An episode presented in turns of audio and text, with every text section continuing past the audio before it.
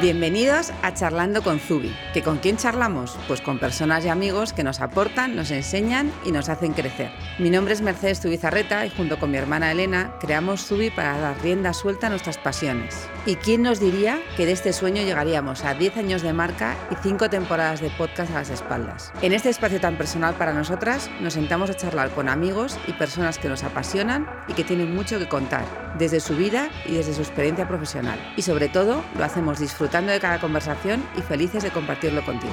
¿Te quedas con nosotras? Bueno, nuestra invitada de hoy se define con una frase que nos daría para charlar muchas, muchas horas. Esteta convencida, en la imperfección reconozco la auténtica belleza. Bueno, Patricia Centeno, bienvenida. Eh, una frase que es toda una declaración de principios. Pues sí, hola chicas, muchas gracias por invitarme. Eh, pues es una frase que realmente a mí me recuerda a otra que descubrí posteriormente de Diane Britland, que fue la primera editora de moda de la historia, y que tiene una frase que a mí me encanta, que es que las imperfecciones son privilegios, porque realmente consiguen que podamos diferenciarnos. Y siempre me ha parecido una magnífica filosofía y, sí, para mí la belleza es la imperfección, es la búsqueda de la imperfección y el reconocimiento y el valor de la imperfección. Pues menos mal, porque como fuera a buscar la perfección, estábamos la mitad eh, fastidiadísimas en esto. No, no, existe. La detesto, la, perfección. Y, creo que, que, somos muy sanos eh, los europeos, porque así como los estadounidenses siguen mucho la perfección, nosotros creo que en este sentido somos mucho más sanos, porque realmente la perfección siempre hay algo ¿no? que se intenta enmascarar, algo fingido. Me gusta mucho más lo auténtico. Estoy muy de acuerdo. Bueno, pues vamos a presentarte. Eh, ella es Patricia Centeno, es licenciada en periodismo, experta en lenguaje visual y pionera en el estudio de la estética de la imagen como herramienta de comunicación política. O sea, todo eso que vemos en el lado oeste de la Casa Blanca, de cuántos eh, asesores hacen falta para elegir la corbata eh, del discurso del presidente no sé qué, tú eres una experta en eso. Y además te mueves como pez en el agua en la comunicación no verbal. Esto es, de haber una tensión en las cenas, en plan de estaré haciendo. bueno, Patricia, eh, ¿decimos mucho sin decir nada? Pues yo diría que lo decimos todo. De hecho, hay estudios que, que han demostrado que el impacto de la palabra en un mensaje solo es del 7%. Todo lo demás no es hablado. Por lo tanto, le hemos estado dando una gran importancia a la palabra cuando no la tiene. Un 38% del mensaje es comunicación paraverbal, que ahí entraría pues, el ritmo, la cadencia, em, los silencios. Y el 55%, es decir, más de la mitad, es comunicación no verbal. Y ahí entra el lenguaje corporal, la estética, la indumentaria, el protocolo, las puestas en escena, las coreografías, incluso el olor. Por lo tanto, me parece mucho más interesante el campo de la comunicación no verbal. Mm. Y bueno, has trabajado como periodista de moda, coordinadora de la 080 Barcelona Fashion, eres asesora de imagen gubernamental y además tu cuenta de Twitter creo que echa humo cuando analizas qué dicen en verdad los líderes políticos cuando están en ese modo mood. Eh, ¿Esconden mucho, en este caso, los líderes políticos que además están muy eh, de cara al público? Pues claro, a todos nos han enseñado a fingir o a disimular con la palabra, lo típico, ¿no? Que vamos por la calle, nos encontramos a alguien que hace tiempo que no vemos y nos pregunta, ¿cómo estás? Y tú enseguida dices, pues, pues muy bien, ¿no? Y a lo mejor al cabo de cinco minutos le dices, ay, pues no, pues mira, me ha pasado esto, ¿no? Pero realmente sí que nos han enseñado a poder disimular con la palabra. Ahora, con el lenguaje corporal, no tanto. ¿Por qué? Porque hay una parte del lenguaje corporal que es, que es innato, y entonces ese no lo podemos fingir. Y entonces por eso es muy interesante analizar a los políticos. Yo a todos mis alumnos en clases de la universidad siempre eh, les aconsejo que los discursos los vean siempre en modo mute. O sea, que no escuchen lo que están diciendo, sino que se fijen en cómo están gesticulando, porque seguramente conseguirán mucha más sinceridad que, lo que vayan, que lo que vayan eh, verbalizando en un, por ejemplo, en las elecciones, ¿no? los programas electorales, es que ya no se los lee nadie, porque realmente sabes perfectamente que eso no se va a cumplir. ¿no? Entonces, con la palabra nos han enseñado a disimular y a fingir, pero con el lenguaje corporal es mucho más complicado. Y entonces ahí es donde entro yo para intentar descubrir qué piensan y qué sienten eh, de verdad. Llevas años estudiando la imagen como herramienta de comunicación política. ¿Cómo se llevan realmente la política y la moda? Fatal. Pues aparentemente parece que no se tenga que llevar bien, pero para mí, eh, yo, o sea, yo estudié periodismo y me especialicé en periodismo político porque me encanta la política. Y después, eh, otra de mis grandes pasiones era la moda. Y cuando yo intenté juntar mis dos grandes pasiones, todo el mundo me tomaba por loca. Me decían, ¿pero qué tendrá que ver la política con la moda o la moda con la política? Creo que incluso se ofendía más eh, el ámbito de la moda que el de la política, ¿no? Entiendo por qué también. pero, pero para mí son dos lenguajes, son dos maneras de comunicar y por lo tanto la comunicación al final es una. Entonces, para mí la moda siempre ha sido un lenguaje, yo no la he estudiado ni como tendencia, sí que la he estudiado, pero quiero decir que al final como, como yo la trabajo y como yo la veo es como un canal de comunicación y por lo tanto la política es comunicación y necesita la moda.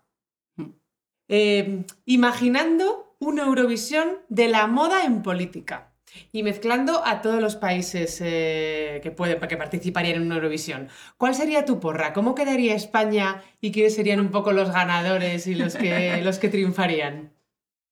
creo que España quedaría como quedamos con la canción. posiciones y en las primeros en, los primeros pues estarían los franceses al menos para mí los belgas los italianos eh, sí España es una asignatura ahí bastante pendiente hay cosas muy interesantes pero realmente creo que nos hemos preocupado poco o nos hemos despreocupado porque realmente habíamos sido una gran potencia textil. Por ejemplo, yo estoy en Barcelona y en Cataluña habíamos sido una gran potencia textil y se nos ha olvidado todo, ¿no? Entonces, aquello de intentar tocar los tejidos, la calidad, la caída, todo aquello que hacían nuestras abuelas, ¿no? Todo eso lo hemos perdido y es una gran, una gran lástima. Madre mía. Y ya entrando, has dicho algunos países que crees que quedarían en primer lugar, pero ¿te mojarías y, nos dirías algún político, política nacional internacional eh, que de verdad crees que creas que dominan su imagen eh, tanto verbal como no verbal? Bueno, yo admiro muchísimo, me encanta la figura de Barack Obama. O sea, para mí era como... Y, y, era imperfección, ¿eh? Por eso digo que para mí, o sea, es lo mejor, porque realmente había imperfección, pero era como súper perfecto. Y, entonces la figura de Barack Obama, como la de su mujer, ¿eh? porque yo los entiendo como un tándem, mm. Barack Obama no, funciona sin Michelle Obama. Eh, no sé, incluso si me gustaría, me gusta más Michelle Obama que Barack Obama. Mm. Y entonces creo que, que, no es que dominaran la comunicación, es que eran capaces de, de transmitir un mensaje que parecía auténtico y sincero a través de la comunicación no verbal. Y, por ejemplo, los silencios en los discursos de Barack Obama para que el oyente o el, o el votante pudiera captar el mensaje e incluso lo pudiera asumir y gestionar antes de, de, continuar, bueno, es que me parecía la excelencia de la comunicación. Hmm. Fuiste pionera en este tema y creo que hubo un buen revuelo mediático cuando en 2012 publicaste tu primer ensayo que se llamaba Política y Moda, la imagen del poder, que habla precisamente de todo esto. Más tarde llegó Espejo de Marx, la izquierda puede vestir bien, ahí ya, me imagino que el revuelo ya fue doble. ¿Qué pasa con el vestuario en este escenario político? ¿Qué esperamos además ver los ciudadanos? Bueno, yo creo que el revuelo se arma porque realmente siempre se ha tratado el, aspecto de la moda, de la indumentaria, del arreglo del cuerpo como algo superfluo y banal y por lo tanto relacionarlo con un tema que aparentemente es tan serio como la política, pues era como, bueno, lo sentían como una amenaza. Y, pero como decía antes, o sea, es que son dos canales de comunicación, entonces están obligados y condenados a entenderse.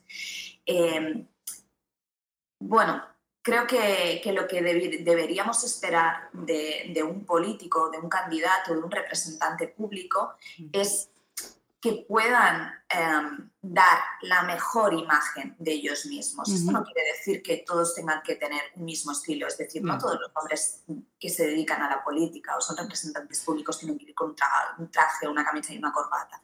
No es mm. así, o sea, cada uno puede tener su estilo, puede tener su personalidad, simplemente ofrecer la mejor versión de uno mismo, ¿no? Sea el estilo que sea, ¿eh? o sea, puede ser punk, puede ser eh, hippie, puede ser lo que quiera, pero que ofrezca la mejor versión de uno mismo. Para mí, eh, también la apariencia y el cuidado del cuerpo es como una señal de respeto, no solo hacia los demás, sino hacia uno mismo. Entonces, me parece muy importante que también valoremos a nuestros representantes públicos si se tienen respeto o no. O sea, yo ayer veía unas imágenes de Boris Johnson, que es el primer ministro británico, y no lo entiendo, o sea, no entiendo, no entiendo, porque eso ya no es ni falta de respeto hacia los demás, o sea, es falta de respeto hacia sí mismo. Si tú no te tienes respeto a ti mismo, ¿a quién vas a representar? Hmm. No, además eh, el, caso Boris Johnson, eh, que empezó, eh, es, casi un, pues no sé, es como una, iba a decir marioneta, no, pero es que es como un teletabi. O sea, desde el principio, esos pelos además. Yo no doy crédito, no doy crédito. No sé si es, estudiado o no es estudiado, pero no lo entiendo. Es la dejadez y, y entiendo que hay, bueno, hay políticos que son más difíciles de tratar ¿no? y de convencer. Entiendo que su equipo debe haberle ofrecido ayuda en múltiples ocasiones, que él debe considerar que eso no es importante o que incluso puede llegar a diferenciarlo. Yo creo que la dejadez de la imagen solo pueden permitírselo los genios, o sea, por ejemplo, Einstein. Entonces, hmm. Em, creo que Boris Johnson ni ningún político actual es Einstein, con lo cual no pueden permitirse el lujo de la dejadez. Hmm. Y el convertir, esto no lo habíamos hablado antes, pero yo lo voy a preguntar. Esas imágenes icónicas, por ejemplo, la chaqueta de Felipe González de Pana, que fue como un icono, o la coleta de, ¿cómo se llamaba? Que ya no Pablo Iglesias. De Pablo Iglesias, la coleta de Pablo Iglesias, que además dejó política y se cortó la coleta. Eh, ¿Eso nosotros lo, percibimos como algo como muy icónico y nos acerca más a esa persona o nos hace simplemente reconocerla más? Bueno, la moda nos sirve para identificarnos y también para diferenciarnos. Entonces, realmente sí que tener eh, un estilo propio consigue que el político sobresalga. Eso es bueno. Ahora, em, tiene que haber un cierto compromiso Mm. Ah, por ejemplo, en Felipe González vimos una evolución, o sea, cuando se convirtió en presidente del gobierno, abandonó las, las chaquetas de, pana, las, las, ah, patillas. las camisas de cuadros, ¿no? Entonces ya solo era traje y solo recurría al estilismo anterior para ir a mítines. Entonces ahí ya ves que el compromiso es frágil, ¿no? Mm. Con, con, aquellos valores que tú habías intentado transmitir. Y con Pablo Iglesias pues pasó un poco lo mismo. La coleta se la corta cuando abandona la política, había empezado ya con el moño, pero mm, bueno, la coleta yo creo que no se la podía cortar porque si no, no. Mm, o sea, era como cortar, acabar con la carrera de Pablo Iglesias, pero sí que vimos una transición indumentaria de Pablo Iglesias, o sea, como, una, eh, como un antes y después. O sea, lo mismo que pasó con, Pablo, con Felipe González, ha pasado con Pablo Iglesias, o sea, como una renuncia a lo que tú habías sido. Y eso es un peligro, porque claro, tú te presentas con una imagen y cuando mm. la cambias, ahí el ciudadano o el votante puede percibirlo como una traición. ¿Quién eras, el de antes o el que me estás vendiendo ahora? Y ahí va la frase de Pepe Mujica, que fue presidente de Uruguay, que a mí me encanta, que dice, el poder no cambia a las personas, solo revela lo que realmente son. Entonces, si cuando tienen poder cambian su imagen, es que a lo mejor aquella imagen que nos estaban dando no era del todo sincera. Mm, José, denota absolutamente el poderío de la imagen, o sea, es que es así, o sea, sientes traición al final hacia la persona y hacia todo el mensaje y todo lo que te transmite. Es increíble. Bueno, sin duda, en línea con lo que dices, las apariencias no engañan. Eh, de esto has hablado muchísimo también en Sin Decir Ni Mu. Eh, ¿Nos contarías, eh, nos querías compartir alguna anécdota que tú hayas visto de algún, de algún dirigente, algún político y tal, que estuvieran queriendo trasladar un mensaje en algún mitin en algún momento y su lenguaje no verbal y su imagen estuvieran denotando ¿Otra cosa? Lo contrario. Pues mira, estos días se está hablando mucho de Feijóo, que seguramente será quien coja las tiendas del Partido Popular. Y yo para mí, Feijóo, hay una imagen que, lo acompañe, que me acompañará siempre visualmente, y es él intentando apagar un incendio hace años como casi con tejano y con camisa blanca impoluta y una manguera. O sea, me pareció como el colmo de los colmos. O sea, era como, pero esto es broma. permitido. ¿Quién ha permitido que esto se, filtrara a la prensa y encima presumierais ¿no? de algo así? Y es una imagen que siempre me acompañará con Feijó y me parece de las, de, de, más, de las más catastróficas, ¿no? O de las que, que más gracia puedan hacer. Qué bueno. Sin duda. Bueno, y a las mujeres, porque una cosa estamos hablando de los hombres, al final los hombres tienen como se mueven en un mundo como mucho más estrecho y como Más mucho más acotado. fácil, más, más acotado también para ellos. La imagen de poder es la imagen de traje, pero las mujeres entramos en un mundo de fantasía. Entonces Guau. has has nombrado a, a Michelle Obama, que para nosotras también es como el icono del poder, porque iba siempre bien vestida como tenía que ir, o sea, era una cosa. Muy femenina, pero con mucho poder. O sea, era como, Guau. yo no sé cómo ha podido, o sea, no sé quién asesoraba ni nada, pero vamos, eh, se, se merece un premio enorme porque, vamos, siempre está impoluta. Y a nosotros, claro, nos afecta mucho más la moda en la política, cuando una mujer se quiere presentar a algo. Has publicado hace poco un libro interesante y muy necesario, además, que se llama Poderío, y aquí analizas la transición que estamos viviendo de un liderazgo heteropatriarcal a un liderazgo femenino. Son casi 300 páginas donde pones sobre la mesa la importancia que tiene hoy día reivindicar lo femenino. ¿Qué has descubierto mientras escribías este libro?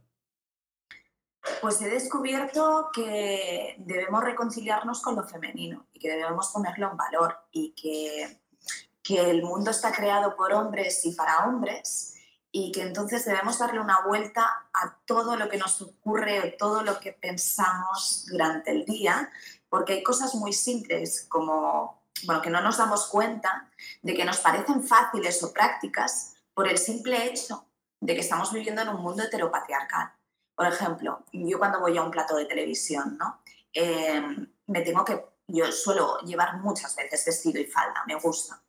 Y entonces cuando deben ponerme el micro, claro, el micro se llama micro de corbata y está pensado para ponerlo en la corbata de, de los hombres o en la solapa de una americana, ¿no? De un blazer, ¿eh? de una americana eh, que tiene mucho más cuerpo. Yo me tengo que prácticamente desnudar para que puedan ponerme el micro. Y entonces, si, si, si empezáramos a analizar todo lo que hacemos durante el día, cómo lo hacemos, lo estamos haciendo bajo ese, ese sistema y ese protocolo pensado por hombres y para hombres. Entonces, es normal que muchas veces las mujeres nos sintamos como que, que estamos teniendo un, cierto síndrome de la impostura, porque nos están obligando a, a tener otras posturas que no nos son propias. ¿no? Creo que, debemos reconciliarnos con lo femenino. Lo femenino no es nada malo, simplemente que en este mundo creado solo para ellos eh, parece que no tiene cabida o que es más complicado o que, o que es más débil. Y no es así. Simplemente hay que cambiar un poco los esquemas. Ahora mismo también hay cadenas americanas que incluso han patentado una forma de vestir a las mujeres. La cadena Fox, por ejemplo, todas sus presentadoras están cortadas exactamente por el mismo patrón y van todas con el mismo tipo de vestido, los de Roland Muret, estos que son como tal. Eh, ¿Crees que eso es algo, bueno, reivindican un feminismo, pero también reivindican un feminismo como muy Este- pasado hacia los hombres, o sea, como muy apetecible porque todas son como, llevan mucho botox, llevan todas, son- son todas como un estereotipo de mujer que es muy agradable para los hombres y que además no les agrede. O sea, tenemos que ir a un feminismo que no sea ese, obviamente. Sí, hay dos formas, eso no lo digo yo, ¿eh? se lo dice la historia de la indumentaria, hay dos formas de misoginia en la indumentaria de la mujer. Una, la hipersexualización, que sería el caso que me estás poniendo tú, ¿no? Eh, intentar aparentar una imagen eh, creada por el er- erotismo masculino de la mujer. Y el otro, que también es una forma de misoginia, es eliminar, erradicar toda feminidad del cuerpo femenino. ¿Vale? Entonces, esto también hay una parte de mujeres que también lo hacen y lo cumplen, ¿no? Como que todo lo que es femenino es malo, incluso nuestro propio cuerpo, los pechos, la cadera, ¿no? Yo cuando hablan de la moda sin género, eh, digo, bueno, tengamos cuidado con la moda sin género, porque normalmente la moda sin género equivale a, a cargarse un género, que siempre es el femenino. ¿Por qué tenemos que ir nosotras vestidas como ellos? ¿Por qué no pueden ellos empezar a vestir como nosotras? ¿Por qué no se ponen una falda? ¿Por qué no se hacen la raya del ojo? ¿Por qué? O sea, ¿por qué tengo que ser yo quien renuncie a la riqueza y a la pluralidad indumentaria femenina?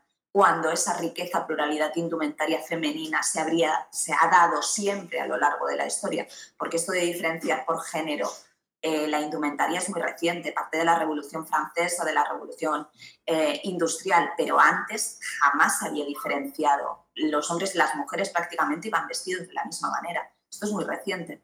Mm. ¿Y crees que para fomentar un poco este cambio tan importante, eh, las nuevas generaciones están preparadas y vienen pisando fuerte?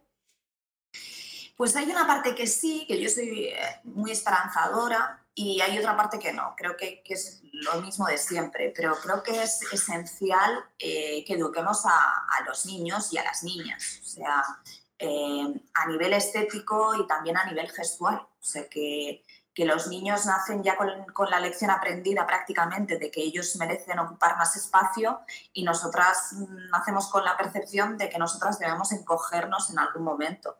Entonces creo que desde pequeños deberíamos empezar a formar a los niños o a las niñas. ¿no? Eh, yo que hago formación también para niños pequeños, muchas veces me sorprende que los niños desde pequeñitos pues quieren vestir de rosa o quieren ponerse un tacón o etcétera, etcétera. Y son los padres de los otros alumnos o los abuelos o los que tal que le dicen, ah, no, es que tú lentejuelas, no, eres un niño, tú tendrías que ir de otra manera. Y es algo que hemos podido empezar a cambiar o educar a través de los juguetes, es decir, que tu hijo juegue con una muñeca no equivale a que tenga una orientación sexual determinada, no tiene nada que ver, pero eso con, con la moda no lo hemos conseguido. Aún seguimos muy restringidos. Hmm. Eres experta en liderazgo. Eh, ¿Cuáles son para ti las cualidades del liderazgo y dónde queda la mujer en el liderazgo? Pues mira, eh, las cualidades del liderazgo heteropatriarcal eran unas y las del liderazgo femenino empiezan a ser otras. Digo empiezan porque hay una transición y cuando estás en medio de una transición, em, dictaminar o definir cuáles son las cualidades es complicado. Pero para mí las cualidades del liderazgo femenino serían la serenidad, que es la excelencia de la empatía. Muchas veces se le pide al líder que sea empático. Todos los animales mamíferos son empáticos, con lo cual no tiene ningún valor que un ser humano sea empático. Si no lo son, son discapacitados emocionales y por lo tanto no deberían ser líderes. Entonces yo lo que le pido a un líder es serenidad. Y la serenidad es la gestión de las emociones, sobre todo en un momento de crisis, las negativas y las positivas, y que en aquel momento no te paralices, sino que seas capaz de tomar una eh, decisión. Después la ternura que muchas veces cuando digo el concepto ternura, muchas mujeres se escandalizan y me dicen, ay, qué cosa más, más ñoña ¿no? y más cursi.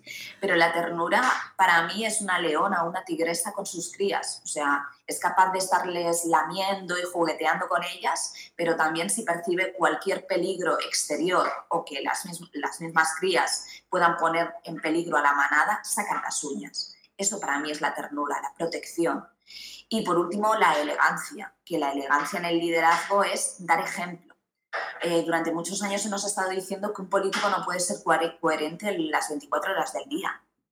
es mentira. O sea, si tú eres sincero y eres auténtico, ser coherente tiene que ser tan complicado como respirar. O sea, ni lo piensas. Entonces, para mí el liderazgo femenino es eso. Serenidad, ternura y elegancia. Y deberíamos empezar a apostar por ello. Mm, totalmente.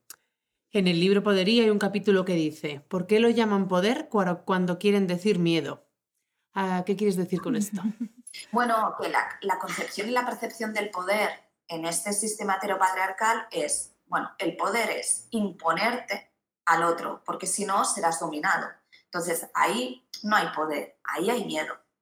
Tienes miedo, ¿no? Es aquello de, que siempre nos dicen, incluso cuando somos pequeños, eh, si no chafas, te acabarán chafando.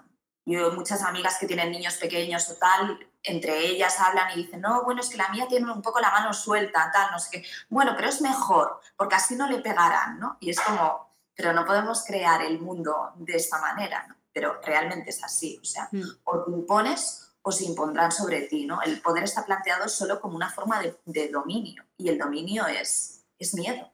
Mm, absolutamente. Hablas además, analizas como dos conceptos eh, clave, el poderío y el empoderamiento. ¿Cómo los defines? Porque además dices que la gente reacciona bastante diferente a cada uno de ellos. Sí, de hecho por eso nació la idea del libro, porque cuando asesoraba a mujeres, de, mujeres brillantes de distintos ámbitos, pues cuando hablábamos de empoderamiento, em, salían como, como gestos muy agresivos, de mucha fuerza o incluso de protección. Pues, por ejemplo, lo típico, ¿no? Empoderamiento y subes el puño, ¿no? Eh, que es de golpe, de, de, agresión. O, por ejemplo, de superwoman, ¿no? De, de protegerse o de marcar los genitales. En cambio, cuando, cuando reflexionábamos sobre el poderío, el cuerpo se transformaba y la gestualidad que adoptaba era, pues, por ejemplo, una mirada desde abajo hacia arriba, eh, un, un, zapateado, unas palmas, supongo que también por influencia flamenca, eh, un guiño, ¿no? Entonces, al final, estudiando, ¿no? Porque realmente los, empoderamiento y poderío lo utilizamos como sinónimos, pero, pero gestualmente reaccionábamos de una manera muy distinta. Quise saber por qué y realmente era porque el empoderamiento tiene que ver con el poder social y el poderío es el poder personal. Entonces es muy peligroso que tengamos a líderes que, que están empoderados, que tienen poder social, pero no tienen poder personal, porque el poder personal depende de ti. O sea, tú te sientes poderosa independientemente de los demás o incluso del resultado. Hmm. Tienes una charla TED que nos ha encantado y que recomendamos a todo el mundo que la vea y nos hemos quedado con varias situaciones que has trabajado, tú has trabajado mucha comunicación no verbal con mujeres brillantes, como nos contabas ahora, y cuentas que cuando las animabas a empoderarse aparecían ellos esos gestos de fuerza que nos decías. Ahora mismo las mujeres que tenemos en política a nuestro alrededor, eh, ¿cuáles hacen esos gestos? ¿Hay alguna que realmente esté eh, compartiendo esa gestualidad de poderío con nosotros? Pues para mí hay un caso que, como decía al principio, ¿eh? para mí la, imperfección es una grandeza mm. y, el liderazgo femenino para nada persigue la, perfección, con lo cual hay muchas cosas que a la persona que ahora voy a poner de ejemplo le criticaría pero para mí Yolanda Díaz está haciendo las cosas de, otra manera. O sea, es otro tipo de liderazgo. Pues Yolanda Díaz, Jacinda Arder en Nueva Zelanda, Sana Marín en Finlandia, Alexandria Coase Cortez en Estados Unidos, mm. Camila Vallejo en Chile, Michelle Obama. Bueno, quiero decir que hay una serie de mujeres que nos están demostrando que las cosas se pueden hacer de otro modo. O sea, no solo bajo el patrón de lo que nos habían enseñado que era el poder, porque era un poder masculino, que no tiene nada de malo lo masculino, o sea, todos tenemos un lado masculino y femenino, hombres y mujeres, mm. pero sí que era una masculinidad muy tóxica. Entonces estamos, yo creo que ellas lo que están intentando o lo que están dando ejemplo es, bueno, vamos a intentar hacerlo de otra manera, ¿vale? Y van a cometer errores y fallos, pero también pensemos en los siglos y siglos de hombres patanes que nos hemos tenido que tragar y, que, bueno, que porque una mujer se equivoque, pues que no, que no pasa nada, que no es el fin del mundo. Totalmente, la verdad. Hablabas antes algo de esto, pero por profundizar, el famoso síndrome de la impostora que todos sufrimos, eh, que nos persigue un poco, no sé por qué, por qué, a las mujeres más. ¿Y qué pasa con los hombres? ¿Ellos tienen ese síndrome o es solo un territorio nuestro? Pues lo tienen, pero lo tienen porque realmente el síndrome de la impostora para mí, que trabajo el, el, campo del lenguaje corporal, para mí tiene que ver con la, con la impostura que nos han obligado a adoptar. Entonces, hay muchos hombres que también sufren el síndrome de la impostora, porque aunque tenían una parte femenina, también se les ha censurado. O sea, la feminidad no solo se nos ha prohibido a las mujeres, sino también a los hombres. Y hay muchos hombres que han sufrido con ello. De hecho, yo creo que la mayoría. O sea, todos deben haber sufrido, lo reconozcan, sean conscientes o no. Entonces, a las mujeres el síndrome de la impostora aún es más cruel porque durante siglos y siglos se nos estaba diciendo que nosotros no podíamos alcanzar el poder ni el, ni el éxito. Entonces, cuando llegas a esas posiciones, consideras que lo que estás haciendo, sea emulando al hombre o sea intentando crear unas nuevas formas eh, que tengan que ver más con la feminidad, te da la sensación, porque eso es lo que nos han hecho creer, que no te pertenece. Y luchar con eso es muy complicado. Mm. ¿Cuánto tiempo tiene que pasar para que se nos borre? Todos los años que no, que no ha pasado. Pues tendrán que pasar muchos años, porque son muchos siglos. Y, aunque nos parezca que lo de hace unos siglos no nos afecta, nos acaba afectando. O sea, tenemos también, tenemos también un archivo histórico ¿no? que heredamos. Entonces, tienen que pasar muchos años, pero creo que, que, es bueno que empecemos a darnos cuenta de ello, que empecemos a hablar de ello, que empecemos a tratarlo, ¿no? Y que no lo veamos como, como una derrota, sino como una posibilidad de empezar a solucionar el problema. Hmm. ¿A qué tenemos más miedo las mujeres? ¿Al éxito o al fracaso? Pues yo creo que las que padecen el síndrome de la impostora, lo que padecen es síndrome, eh, síndrome, es el, pánico al éxito. Porque si toda la vida, toda la vida y, y toda la historia de la humanidad te, te han estado diciendo la mujer no tiene derecho al éxito, cuando consigues el éxito es es normal que muchas mujeres se sientan mal o se mm. sientan que aquello no lo merecen o que han engañado a alguien. Entonces, creo que el síndrome de la impostora tiene más que ver con el pánico y el miedo al éxito que al fracaso. De hecho, las personas que tienen síndrome del impostor o de la impostora suelen ser de un perfil alto.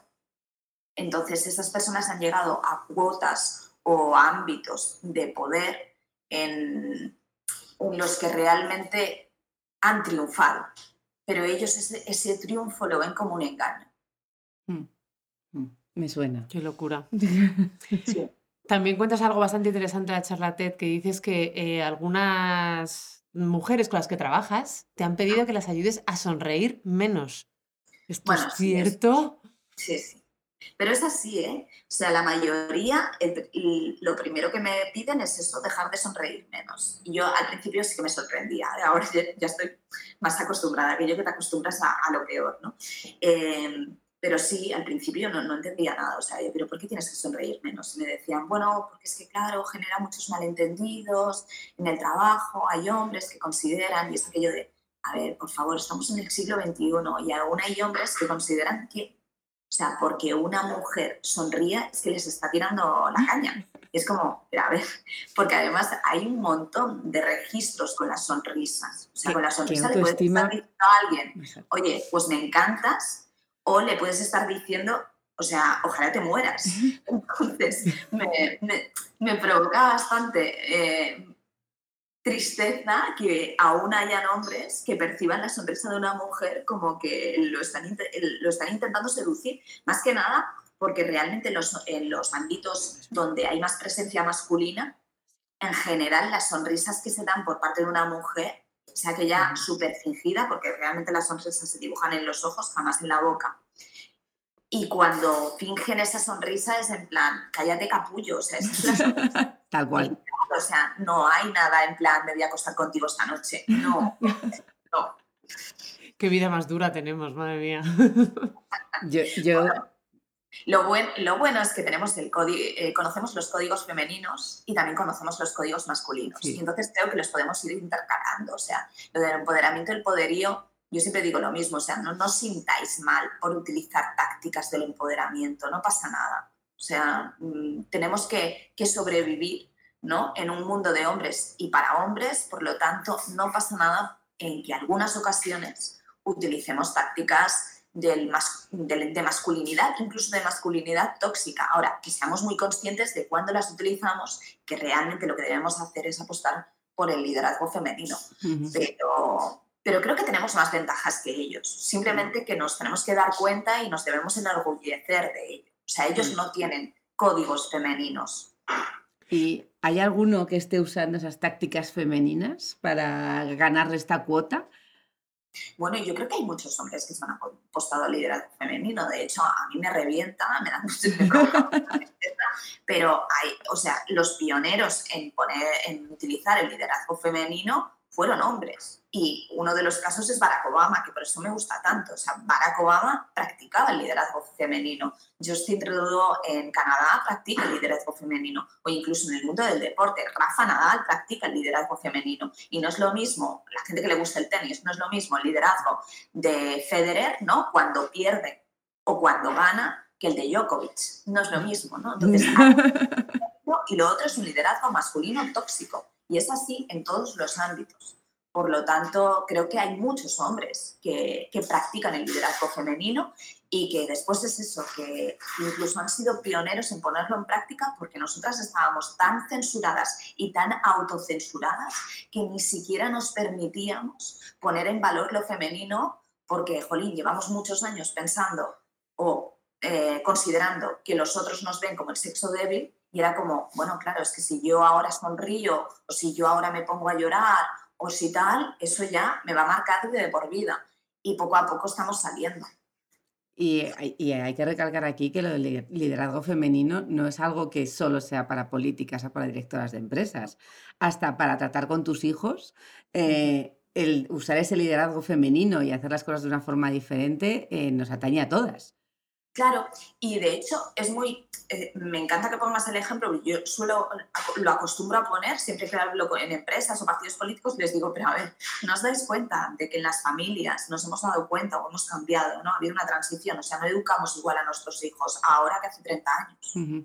Las tácticas han cambiado, ¿no? Antes era el porque te lo digo yo, ¿no? El orden, y ahora es la seducción, es decir, vamos a pactarlo, vamos a negociarlo. Las tácticas de negociación son más de liderazgo femenino, la diplomacia es liderazgo femenino, el imponerse es liderazgo masculino eh, tóxico. Y creo que en la familia, en la vida doméstica, lo hemos entendido, lo hemos puesto en práctica, incluso en las escuelas, ¿no? en la formación, eh, y además se ven mejores resultados y que después nos cuesta la vida pues proyectarlo en, en el mundo profesional. Pues nada, yo creo que todas a leer el libro de Poderío, porque además esto eh, nos va a ayudar muchísimo incluso en situaciones de conflicto, el que nosotros saquemos esa mano izquierda que se supone que tenemos las mujeres eh, súper desarrollada y sepamos tratar casos en los que nos sentimos incluso agredidas, pues de repente ese poderío, el que nosotros lo transformemos y nos lo llevemos hacia nuestro lado, porque al final es eso, eso es liderar.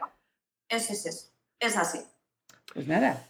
Bueno, qué maravilla, la verdad, escucharte. No queremos terminar sin hacerte mi parte preferida, que es el cuestionario rápido final. ¿Vale? ¿Estás preparada? Creo que sí. Está. ¿Qué es lo primero que hace Patricia eh, cuando se levanta? Creo que tomar una tostada no, ¿no? No, lo primero es darle los buenos días a mi chico, creo, aunque él podría decir que lo primero que hago es mirar el móvil, pero vamos, yo creo que darle los buenos días y un beso a mi chico. ¿Cuál es tu desayuno favorito? Pues siempre desayuno lo mismo, tostadas sin gluten porque soy celíaca eh, y un zumo de naranja. Mm, qué rico. ¿Y una gran pasión confesable? Pues ah, la moda. Nos encanta. Los animales, soy animalista, o sea que me podría pasar horas y años de mi vida observando los animales. Qué maravilla. ¿Y en moda cuál es esa prenda que no te quitas y sin la que no puedes vivir? Pues es que no tendría una sola, o sea, me gusta mucho llevar siempre algo de perlas, aunque sea bisutería, siempre es bisutería.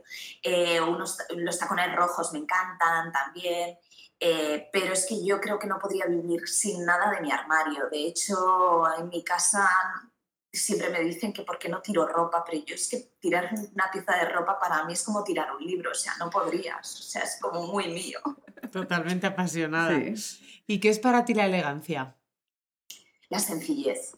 Para mí la elegancia es la sencillez, no la simplicidad, que simplicidad y sencillez no son lo mismo. Para mí es la sencillez, hacer que algo, eh, que algo que parece sencillo, ¿no? Eh, como si algo sencillo pudiera parecer fácil.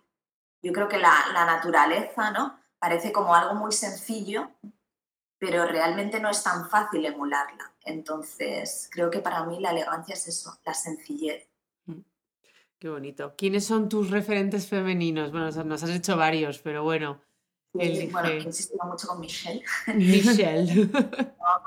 eh, Coco Chanel, me encanta Coco Chanel. Sé que no es del todo liderazgo femenino, tiene una parte ahí muy perversa. Sí, bastante. masculino tóxico, pero también eran otras épocas y también tenían que sobrevivir como podían. Yo siempre digo que estas mujeres, incluso Thatcher, puedo estar a, en, las antípodas de su pensamiento, pero creo que también lo tenían mucho más difícil, ¿no? Y tenían que entrar así y eso nos sirve ahora de ejemplo para poder hacerlo de otra manera. Eh, Ruth Ginsburg, que fue una jueza de Estados me encanta. Con sus cuellos. Después, pues yo qué sé, para mí los referentes femeninos más importantes de mi vida mm, son mi madre, mi tía, mi abuela, mi prima, porque jamás renunciaron a la feminidad. Yo soy la pequeña de cuatro hermanos, eh, son todos varones. Jamás he tenido la sensación de que yo quisiera ser un niño o que siendo un niño podría hacer más cosas y creo que eso me lo han, me lo han facilitado las mujeres de mi vida, que son las que mm. tenía más cerca. Entonces, creo que las anónimas, ¿no? incluso las Kellys, las que, que limpian los, los hoteles, ¿no? las camareras de habitaciones y tal y cual, para mí son un gran ejemplo y un gran referente, porque son ámbitos que no han estado masculinizados, que lo han podido hacer de otra manera, ¿no? de una forma muy femenina y creo que tenemos que mirar hacia allí. Mm. Y por último, ¿con qué sueñas, Patricia? Ay, con, con un mundo bello, con un mundo bello, con un mundo bonito, que parece siempre como algo muy tópico, muy fantasioso, muy infantil. Y, y, a mí lo que me parece alucinante es que estemos viviendo en un mundo que, que simplemente se, se, fija en lo feo, en, en, la muerte, en las guerras. O sea, pues para crear guerras creemos paz ¿no? y creemos belleza. Totalmente. Estupendo. Yo voy a colocar una última pregunta ¿A ti qué te parece la reina de Inglaterra? ¿Qué te transmite? A mí me lo transmite todo, o sea, creo que también la opinión que tenía de la reina de Inglaterra con la serie de Crown, que no sé si la habréis visto, pero creo que ha cambiado bastante mi percepción de la reina, del príncipe Carlos, de toda la familia. Creo que es una gran profesional, creo que ha sido una mujer que también ha pertenecido a otra época y con lo cual ha estado muy censurada y muy restringida su feminidad, ha tenido que que lidiar con un mundo de hombres y, no ha mm. sido nada fácil.